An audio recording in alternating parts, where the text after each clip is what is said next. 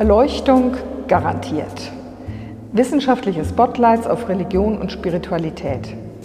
Islam, Hinduismus und Christentum in der Gemengelage von Politik, Nationalismus und Populismus.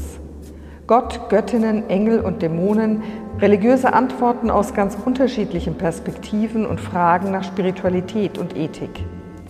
Das bietet dieser Podcast der Theologischen Fakultät der Universität Zürich. Ich bin Dorothea Lüttekens, Religionswissenschaftlerin und Dekanin.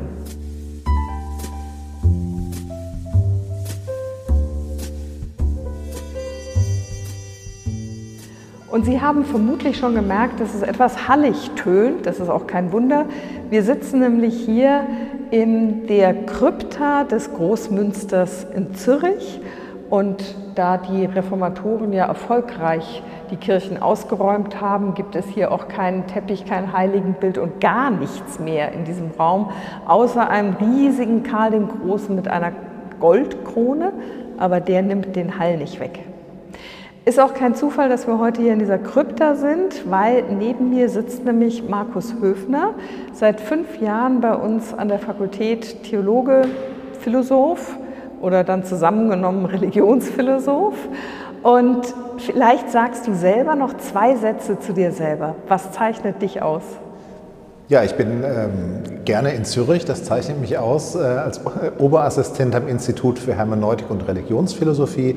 Ich habe Theologie und Philosophie äh, studiert äh, und äh, habe das Glück, ähm, hier im Studienprogramm Religionsphilosophie, Religion and Science mitarbeiten zu können. Und dass wir jetzt in der Krypta sitzen, ehrlich gesagt, hängt natürlich nicht an deiner Person, hängt aber an einem Thema, was ich spannend für heute finde und womit du dich intensiv seit langem auseinandersetzt, nämlich das Gebet.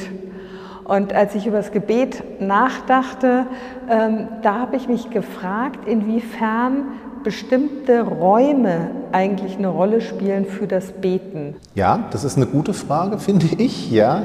Ähm, und du hast jetzt auch schon in deiner Frage beide Begriffe benutzt, Gebet und Beten. Mhm. Ähm, das gehört natürlich zusammen, würde ich sagen. Also Gebete denke ich eher an bestimmte Formeln, bestimmte Texte. Aber Beten ist eine Praxis. Äh, und das scheint mir die also grundlegende, eine, religiöse Praxis, ähm, die verschiedene Dimensionen hat, ähm, individuelle, erfahrungsmäßige, soziale Dimensionen und eben auch Zeit- und Raumdimensionen. Ja, Beten findet üblicherweise an bestimmten Räumen, in bestimmten Räumen, an bestimmten Zeiten statt. Zum Beispiel in der Kirche zum Beispiel in der Kirche ähm,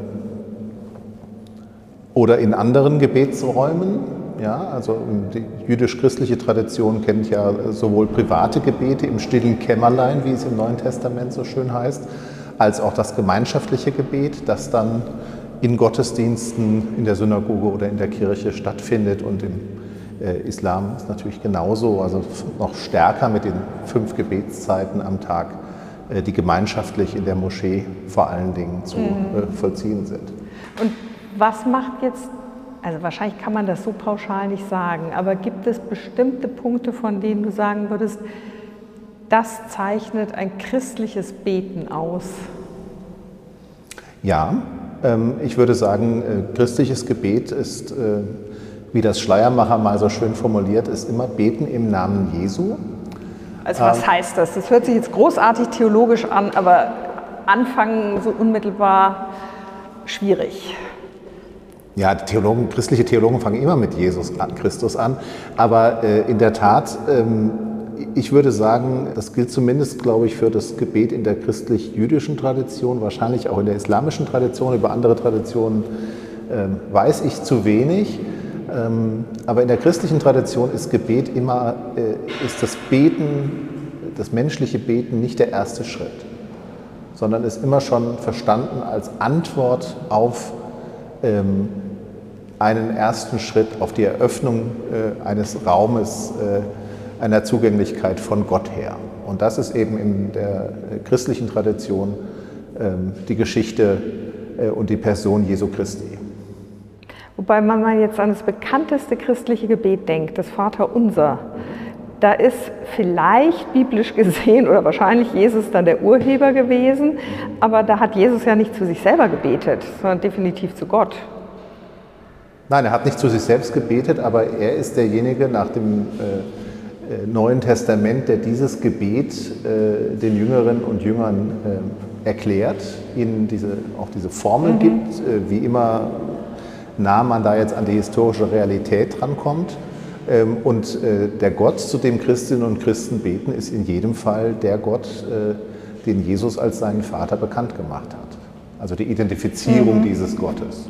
Das heißt, Gebet ist dann jetzt auch in deinem Verständnis schon immer ein Gespräch zu jemandem hin, den du als Gott bezeichnest. Das würde ich jetzt so äh, eins zu eins nicht sagen. Ich würde sagen, Gebet ist äh, in der, zumindest in der christlichen, jüdischen, muslimischen Tradition ein Antwortgeschehen. Ja, es kommt die, also erst kommt die Zusage, kann sagen, das zugänglich machen, Gottes Offenbarung, äh, der theologische Begriff dafür. Und als Antwort darauf kommt dann die religiöse Praxis des Betens. Ja, das ist eine, ich würde das, äh, die religiöse Praxis des Betens nicht von der Anthropologie des Mangels aus beschreiben. Ähm, ja, also der Mensch ist halt ein Mängelwesen und äh, kommt in Nöte und dann ruft er halt zu Gott und sucht eine höhere Kraft, die ihm irgendwie hilft sondern äh, wenn man die interne Rationalität der äh, religiösen Tradition von Judentum, Christentum, Islam ernst nimmt, dann ist äh, das Gebet zuallererst ein, eher eine Anthropologie der Gabe. Ja? Also Gott gibt etwas und die Antwort darauf ist dann äh, die menschliche Praxis des Betens. Das ist das Erste zu deiner Frage. Und das Zweite ist, ähm, ja, es ist in der äh, jüdisch-christlichen Tradition ähm, ist dieses Dialogmodell des Gebets, das dann ein personales Gegenüber äh, äh, äh voraussetzt, ähm, äh, sehr prominent, aber es ist nicht die einzige Tradition. Mhm. Also da möchte ich sehr, sehr gleich nochmal dich was zu fragen. Bei dem ersten, wenn du sagst, beten ist eigentlich immer ein Antworten auf etwas, das einem schon geschenkt worden ist, dann kann dieses Gebet, Gebet ja in erster Linie immer nur Dank sein oder vielleicht Lobpreis oder so etwas, aber eigentlich nicht mehr die Bitte um etwas. Vor allem, du hast ja selber gesagt, es geht hier nicht um Mangel, also dem Mensch fehlt was und äh, deshalb bittet er dann darum. Und das entspricht zumindest nicht mal der empirischen Realität im Christentum. Ich denke, die meisten Gebete, die jetzt auch hier in dieser Krypta gebetet worden sind oder heute noch gebetet werden, sind sicherlich oft auch Bittgebete, oder? Ja, äh, würde ich sofort zustimmen. Das wollte ich auch nicht ausschließen. Äh, man muss aber fragen, glaube ich, also wie kommen Menschen überhaupt dazu, äh, sich ähm, in der Not, die ist ja nicht aufgehoben, ja, und in dem Mangel, den, den wir im Leben auch erfahren, sich mit Bitten jetzt an Gott zu wenden.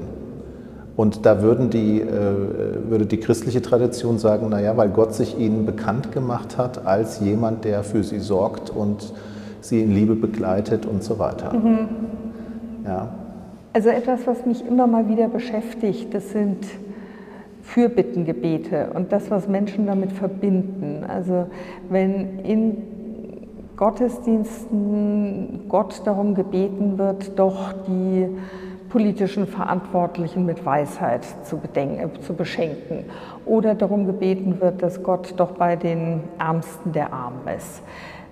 Dann finde ich, stellt sich schon die Frage, glauben Menschen wirklich, dass da ein Gott quasi auf der anderen Seite des Gebetes sitzt, der dann den äh, Präsidenten irgendwie beeinflusst positiv, damit er sinnvolle politische Entscheidungen trifft? Oder glaubt man wirklich, dass aufgrund eines Fürbittengebets jetzt Menschen, die in U-Bahn-Stationen in der Ukraine zittern und frieren, dass die tatsächlich dann quasi Unterstützung erfahren, weil ich hier sitze und eine Fürbitte halte? Also mein Eindruck ist, dass, ähm, dass viele Menschen, die die Bittgebete sprechen, genau das glauben.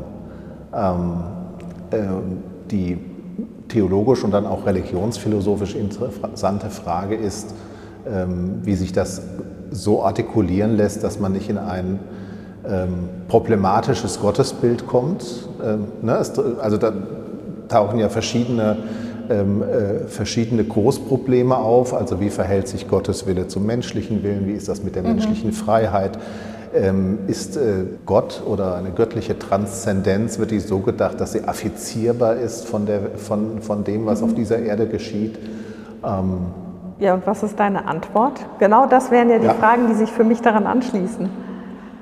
Ja, ich würde sagen, die, also wir haben ja im Westen die ähm, ähm, ähm, ganz früh in der, in der christlichen Tradition, auch schon in der jüdischen Tradition rezipiert, die, äh, die äh, philosophische Theologie der Antike, also Platon, Aristoteles. Mhm.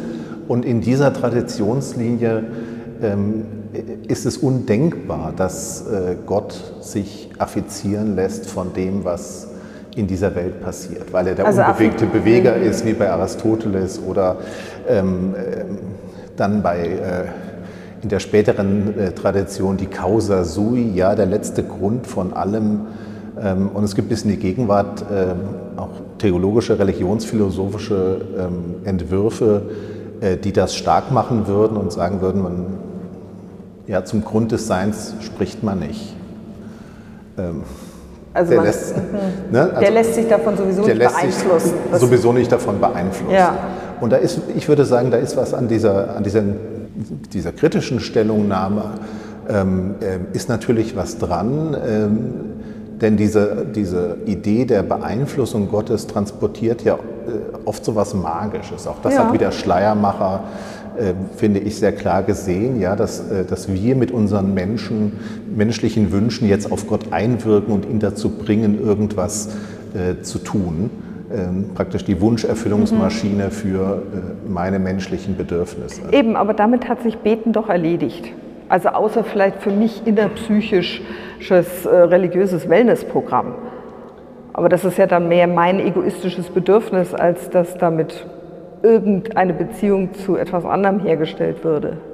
Ja, das, die Konsequenz kann man daraus ziehen, die würde ich aber nicht daraus ziehen. Da würde ich sagen eben, dass ähm, ähm, also diese bestimmte Tradition, westliche Tradition philosophischer Theologie, die dann im neuzeitlichen Theismus äh, eben zum, äh, zu ihrem klarsten Ausdruck kommt, Gott als letzter Grund, lässt sich auch nochmal ähm, korrigieren durch äh, den Blick auf äh, die jüdisch-christlichen Texte, also die Bibel, in denen durchaus davon ausgegangen wird, dass ähm, Gott sich affizieren lässt, aber nicht im Sinne einer, ähm, also einer kausalen Beeinflussung Gottes, sondern dass, äh, dass Gott das Leid dieser Welt auch erfährt und dass Gott das Leid dieser Welt nicht egal ist.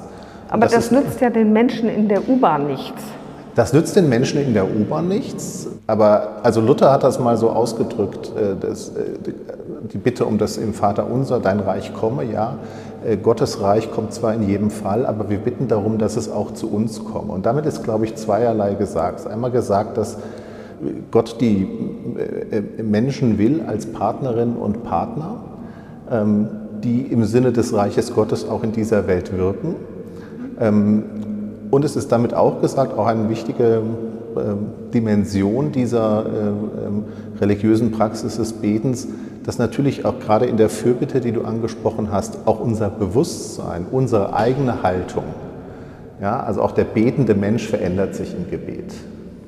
Und ich finde, der Trick ist, ich habe jetzt keine Lösung, aber der Trick wäre zu sagen, es ist weder diese kausale Beeinflussung Gottes, was in ein magisches Denken mündet, noch ist es äh, nur eine Selbsttherapie, ähm, sondern es ist was dazwischen.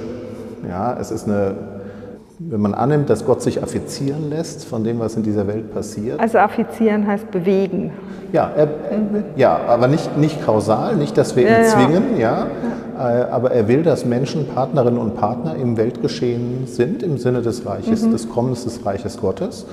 Ähm, und ähm, er lässt sich schon auch bewegen von dem, was hier passiert und auch von unseren Bitten und Wünschen, mhm. ohne dass wir das kontrollieren, äh, nachweisen. Also gibt ja, es gibt dann Versuche auch in der analytischen äh, Religionsphilosophie etwa, dass man das dann empirisch irgendwie belegt. Ja? Also da haben so viele Menschen gebetet jetzt und dann ist das passiert und das kann man jetzt empirisch beweisen. Das halte ich für ziemlichen Unsinn. Mhm. Ja, aber äh, wir sollten uns, glaube ich, ähm, also weder religionsphilosophisch noch theologisch zum, äh, zum Sklaven eines neuzeitlichen Theismus machen. Mhm. Ja? Das ist ein Gottesbild, was eine ganz bestimmte historische äh, Voraussetzungen hat, was eine ähm, in einer gewissen Zeit auch eine Brückenfunktion hatte zwischen Kultur, äh, traditioneller Religion, aufkommender Naturwissenschaft, ähm, was heute diese Funktion einfach auch nicht mehr erfüllt.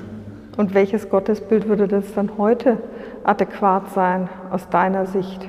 Na, ich würde sagen, ein, ähm, ähm, ein Gottesbild, das sowohl personale Züge zulässt, aber äh, sich eben, äh, also Gott nicht als transzendente Superperson denkt, ja, mhm. sondern die Beziehungsqualität, die zwischen betendem Menschen und Gott herrscht, als eine personale verstehen kann, ohne Gott zu vergegenständlichen zu einem metaphysischen äh, Etwas.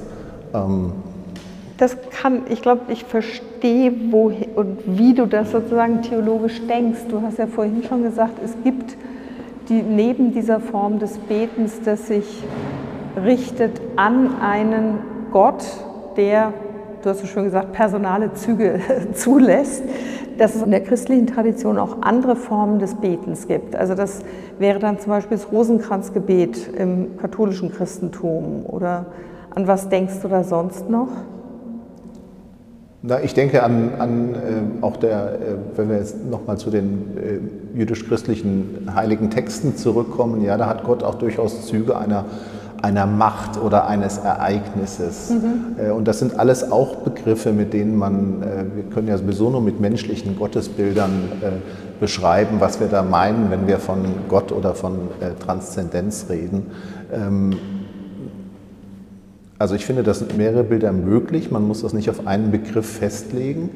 Ähm, und man muss halt schauen, dass, ähm, also die Theologinnen und Theologen müssen schauen, ob sie damit äh, meinen, einen authentischen Ausdruck christlicher Religion ähm, artikulieren zu können. Und Religionsphilosophen und Religionsphilosophen äh, müssen schauen, ob es ihnen auf diese Weise gelingt, die ja, zu verstehen, was da im religiösen Feld vor sich geht und dann kritisch zu prüfen, ob, das, ob es gute Gründe vielleicht gibt für diese oder jene religiöse Praxis, die auch einer nicht religiösen Vernunft einleuchten kann. Ja, großartig. Dann frage ich dich genau danach. Gute Gründe für eine religiöse Praxis, die auch einer nicht religiösen Vernunft einleuchten kann. Ja, ich, also ich sage sag bewusst äh, gute Gründe, es sind keine letzten Gründe. Mhm. Ich glaube ohnehin nicht, dass es letzte Gründe gibt. Das ist so ein mhm. Projekt der frühen Neuzeit, die Letztbegründung. Äh, das halte ich auch philosophisch für äh, nicht wirklich tragfähig. Und dann Gott als den Letztbegründer äh, einzusetzen, halte ich auch für einen Fehler. Ja, ich würde sagen, es ist eine, es ist eine Praxis der, des Umgangs mit der eigenen Endlichkeit. Es kann durchaus ähm, ähm beten muss nicht, um jetzt einen prominenten philosophischen Einwand bei Kant aufzunehmen, äh, muss eben gerade nicht die Flucht vor der eigenen Verantwortung sein, sondern kann den Verantwortungs ähm, äh, die, die Wahrnehmung menschlicher Verantwortung und menschlicher Handlungs- oder Wirkmöglichkeiten auch erweitern. Also denken wir an das äh, Zentralgebet des Christentums, ja, dein Reich komme. Mhm. Äh, da geht es um ganz persönliche Sachen, da geht es aber wirklich auch um das Kommen des Reiches Gottes in aller Welt. Mhm. Ja, und Christinnen und Christen, die das im Gottesdienst beten, denen kann halt nicht egal sein, was in der Ukraine passiert und was in Afrika passiert und wo auch immer. Ja? Also es weitet den Blick, das Gebet, würde ich sagen. Und das sind, äh, ähm, es kann auch sowas wie Empowerment sein, ja, um dann noch eine, mhm. eine Stimme äh, äh, einer nicht-christlichen Tradition einzubringen. Es gibt einen ähm, prominenten äh, islamischen Religionsphilosophen, ähm, Muhammad Iqbal, äh, Pakistan, der, der Beten als Empowerment beschreibt. Also ist schon älter, ja, ist ja Anfang des 20. Jahrhunderts. Da geht es um darum, also aus der Ende der Kolonialzeit, es gilt als einer der Väter Pakistans, ja, the reconstruction of ähm, Religious Thought in Islam, also die Rekonstruktion religiösen Denkens im Islam und da das großes Buch, das er geschrieben hat, das zielt darauf, beten eigentlich als, als Empowerment. Ja, ich kann was tun und zwar deshalb, weil Gott, und in diesem Fall eben Allah, ähm, ähm, mir die Freiheit und Verantwortung gibt und mich bei meinem Tun auch begleitet. Welche Form des Gebetes ist das dann? Also ist dann eigentlich der Inhalt des Gebetes gar nicht mehr wichtig oder Empowerment? Also welche Gebetsform habe ich mir darunter vorzustellen? Also bei Iqbal sind es die traditionellen äh, äh, islamischen Gebete, ja. die er einfach in einer, einer neuen Deutung zuführt. Mhm. Ähm, und Christ, für die christliche Tradition würde ich sagen, ja, das Vaterunser äh, bietet schon so eine Palette an Themen, die äh, ähm, dann für christlich, für eine christliche Gebetspraxis leitend sind. Also ich habe es schon angedeutet, mhm. ja, da, da, kann das ganz Persönliche, ja, unser Brot gibt uns für den heutigen Tag, äh, dazugehören. Da äh, gehört aber auch diese, dieser Blick ins Weite dazu, ja, mhm. dein Reich komme. Ähm, es gehört die, die Sensibilität auch für eigenes Versagen dazu, vergib uns unsere Schuld. Ähm, und das sind alles Elemente, also vorbildhaft sozusagen für christliche äh, Gebetspraxis. Diese Elemente gehören da ähm, legitimerweise alle zusammen. Wenn wir jetzt hier, also ich, Sie als Zuhörende hören das ja auch die ganze Zeit, immer noch in dieser Krypta sitzen, wo es übrigens so ein bisschen muffig riecht. Also man hat eher das Gefühl, man sitzt in einer ungelüfteten Waschküche. Gleichzeitig ist es schon auch ein sehr besonderer Ort. Und es ist so ein Ort, der ja, in einer gewissen Weise auch Geborgenheit und Schutz ausstrahlt, ungefähr aus dem 12. Jahrhundert stammt. Also es ist nicht gefühlt kein öffentlicher Ort, sondern fast schon ein privater Raum. Und ähm, beten in so einem privaten Raum, also ich als Individuum, das mich vielleicht auch flüchte in so einen oder zu so einem Ort für mein eigenes Gebet durch, also ich könnte mir durch die Jahrhunderte hier ganz unterschiedliche Persönlichkeiten auch vorstellen und Gebet als öffentliches Thema. Das sind schon nochmal zwei sehr unterschiedliche Sachen, oder? Ja, würde ich sagen. Also du, äh, es sind unterschiedliche Sachen, aber beide, beide Dimensionen ähm, gehören doch zusammen. Also ich bin ja auch protestantischer Theologe und es gibt im Protestantismus äh, nach meiner Wahrnehmung schon eine Tendenz, Gebet sehr stark als eine Sache des Individuums aufzufassen. Mhm. Ja, also die Zwiesprache mit Gott, mhm. ähm, die Andacht, die persönliche und die, die sozialen, räumlichen und dann letztlich auch politischen äh, Dimensionen von, äh, von Gebet da, äh, mhm. etwas ähm, ähm, in den Hintergrund treten zu lassen. Und das zeigt sich prominent jetzt in der, äh, also in der religionsphilosophischen Tradition an einer, an einer Hochschätzung der Mystik. Ja, Mystik ist so das, äh, das Paradigma für individuelle Gottesbeziehung, religiöse Erfahrung. Mhm. Ähm, äh, also bei William James, auch bei Ernst Trölsch mhm. gibt es so einen Traditionsstrom, der, der, in der auch in der protestantischen Theologie auch noch sehr prominent ist. Also William James, der Religionspsychologe bzw. Religionsphilosoph und dann Ernst Trölsch, der protestantische Theologe. Die haben beide Gebet auch in diesem mystischen Zusammenhang gedacht. Genau, und Sie haben vor allen Dingen, ähm, äh, sind vor allen Dingen davon ausgegangen, dass, dass, äh, dass dieses individuelle Gottesverhältnis und diese mystische Form von Gebet, dass das der Kern der Religion ist und alles drumherum eigentlich eine sekundäre Einkleidung. Mhm. Ähm, und ähm, das halt, also das überzeugt mich nicht. Ich würde sagen, die Mystik hat ihren Ort, auch das mystische Gebet hat seinen Ort, so an den Grenzen äh, des Symbolsystems, also da, wo die etablierten religiösen Ordnungen brüchig werden.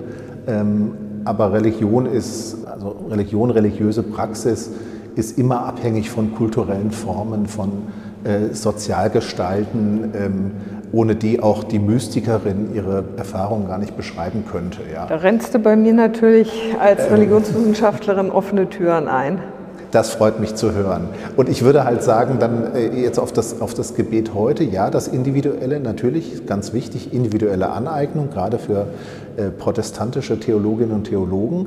Ähm, aber Gebet ist eben auch eine, ähm, also ähm, äh, auch das individuelle Gebet lebt von den kulturellen Formen, von den, äh, die, die vorangehen, ja, äh, in denen man überhaupt erst, also Vater Unser etwa als paradigmatisches christliches Gebet. Es lebt auch von den sozialen Zusammenhängen, dass in christlichen Gottesdiensten eben Gebete gesprochen werden. Ähm, und ich habe das vorhin kurz angedeutet, also ich finde es schon auffällig, mit, also jetzt nicht nur die soziale ähm, Komponente von äh, Gebet innerhalb von Glaubensgemeinschaften, sondern es ist doch auffällig, dass äh, unsere gegenwärtigen religionspolitischen Konflikte, fast alle Konflikte um Gebetsorte und Gebetszeiten. Das musst du genauer erklären. Naja, Minarettverbot. Mhm. Was macht man denn in der Moschee? Wer ruft denn, wozu dient denn der Ruf des Muezzins? Mhm. Der ruft zum Gebet. Die Moschee ist ein Gebetsort. Mhm. Kirchen sind Gebetsorte. Ja, es gibt viele Diskussionen, was macht man mit den Kirchenräumen bei sinkenden Mitgliederzahlen, wenn man die Kirche, die Räume nicht mehr als Kirche halten kann. Äh, was ist dann eine adäquate mhm. Nachnutzung? Ja, also, also wir sehen ähm, die, also die öffentliche Präsenz von Religion, was eben in Westeuropa sich dann sehr stark am Islam äh, festmacht, aber natürlich, wir haben auch unsere äh, tradierten christlichen äh, Kirchen, die genauso öffentlich sind, aber das sind Orte des Gebets mhm. und dass da eine bestimmte Praxis äh, stattfindet. Ja, und insofern würde ich immer sagen, es ist eine Verengung, wenn man äh, die Praxis des Gebets eben nur individuell verstehen will, sondern ähm, äh, das ist interdependent, denke ich, diese individuelle Praxis eben mit den sozialen äh, äh, und letztlich auch politischen Dimensionen, die so eine Gebetspraxis äh, eben auch ausmachen. Aber das würde ich schon gern noch genauer begreifen. Würdest du wirklich sagen, das Minarettverbot in der Schweiz, also das Verbot, neue Minarette zu bauen, das hat einen Zusammenhang mit dem muslimischen Gebet? Ja, dazu kenne ich die Vorgeschichte des Minarettsverbots äh, zu wenig. Aber ich, worauf ich hinweisen wollte, ist, dass ähm, äh, dass es bei dem Verbot oder eben Nichtverbot von äh, Minaretten, bei dem Verbot oder Nichtverbot von Muezzin-Rufen, mhm. dass es da um soziale Dimensionen einer bestimmten Gebetspraxis geht. Mhm. Ja. Aber das stimmt, das fällt mir jetzt das erste Mal auf. Im Grunde genommen soll verhindert werden, dass Menschen zum Gebet aufgerufen werden. Symbolisch oder tatsächlich auch noch äh, per Stimme. Das ist schon erstaunlich. Also irgendwie das muslimische Gebet ist offensichtlich gefährlich. Und auf der anderen Seite jetzt, du sagst Gebetsräume, Kirchenumnutzung ist eigentlich dasselbe Thema. Also die Umnutzung von Gebetsräumen, die nicht mehr als Gebetsräume genutzt werden. Es ist ein ähnliches Thema. Es zeigt eben, dass ähm, Religion, wenn man jetzt diesen allgemeinen Begriff nehmen will, ich denke, er passt auf die drei traditionellen monotheistischen Religionen, ähm, dass das eben ein nicht nur individuelles, sondern eben auch ein soziales und damit auch öffentliches, sichtbares äh, Phänomen ist und dass etwa auch die räumlichen Dimensionen, ja, Gebäude ähm, und die Praxis des Gebets, die in diesen Räumen dann stattfindet, eine ganz wesentliche Seite von Religion berührt und auch entsprechende Kontroversen auslösen kann. Also wie beim Minarettverbot etwa. Mhm. Ja. Beim Minarettverbot ist die Kontroverse ja äh, unüberhör oder über, unübersehbar. Jetzt bei dieser Umnutzung von Kirchenräumen, was würdest du sagen, was ist der Kern der Kontroverse, die eben mit diesem äh, mit der Tatsache zusammenhängt, dass Kirchen Gebetsräume sind? Ja, das ist jetzt weniger eine öffentliche äh, Kontroverse nach meiner Wahrnehmung äh, als eine, als eine innertheologisch äh, mhm. oder inner, innerchristliche Frage.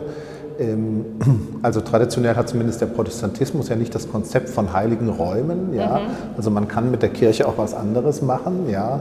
Ähm, aber wie, wie soll man damit umgehen, dass es einmal eine Kirche war, die durch eine bestimmte Praxis eben geheiligt wurde? Mhm. Ja, also, da, also doch wieder heilig. Ja, aber, aber das, sozusagen, das, das, das hängt sozusagen nicht an dem Gebäude, das ist nicht geweiht oder so, sondern das hängt an der, äh, an der Praxis, die daran, darin stattfindet und dann am bestimmten Punkt eben nicht mehr stattfindet. Also ich war Zeuge mehrerer Entwidmungsgottesdienste, da wird dann diese Praxis beendet und dann kann eben der Raum äh, weiter genutzt werden. Und obwohl das so ist, interessanterweise gibt es, äh, gibt es dann bestimmte äh, Klauseln äh, üblicherweise in so Verträgen, äh, dass man nicht alles mit dieser Kirche machen darf. Was ja schon spannend ist, weil beten kann man ja protestantisch gesehen überall. Ja? Also eigentlich auch wenn die Kirche ein Einkaufszentrum wird, könnte ich ja weiterhin in dem Einkaufszentrum beten. Natürlich. Ja, aber es zeigt eben nochmal, finde ich, dass auch die individuelle religiöse Praxis oder die, die individuelle Aneignung von Religion eben nicht unabhängig ist von äh, kulturellen ähm, äh, äh, Traditionen und von Sozialformen, die das irgendwie äh, transportieren. Ja? Mhm. Und von Räumen und Zeiten, in denen sowas ermöglicht wird. Also die wenigsten Menschen, die äh, also wer sich konsequent von religiöser Kommunikation frei hält und fernhält und keine Kirche, keine Moschee, keine Synagoge, nichts besucht, äh, jetzt anfängt zu beten in einer bestimmten Weise. Ist möglich, aber es ist sehr unwahrscheinlich. Also auch empirisch jetzt unwahrscheinlich. Ne? Mhm. Also das heißt im Grunde genommen, dass dadurch, dass soziale Räume so eine hohe Relevanz oder das Entscheidende sind für religiöse Praxis und du würdest wahrscheinlich auch sagen religiöse Erfahrung, hat es auch eine hohe Relevanz, wenn diese Räume wegfallen oder wenn eben diese Praxis in diesen Räumen nicht mehr stattfindet. Ja. ja. Kannst du noch einen letzten Satz sagen? Was heißt jetzt beten? Ist beten immer religiöse Erfahrung und heißt religiöse Erfahrung immer beten? Ähm, Also immer finde ich schwierig, äh, bei allen äh, Allquantoren, ja.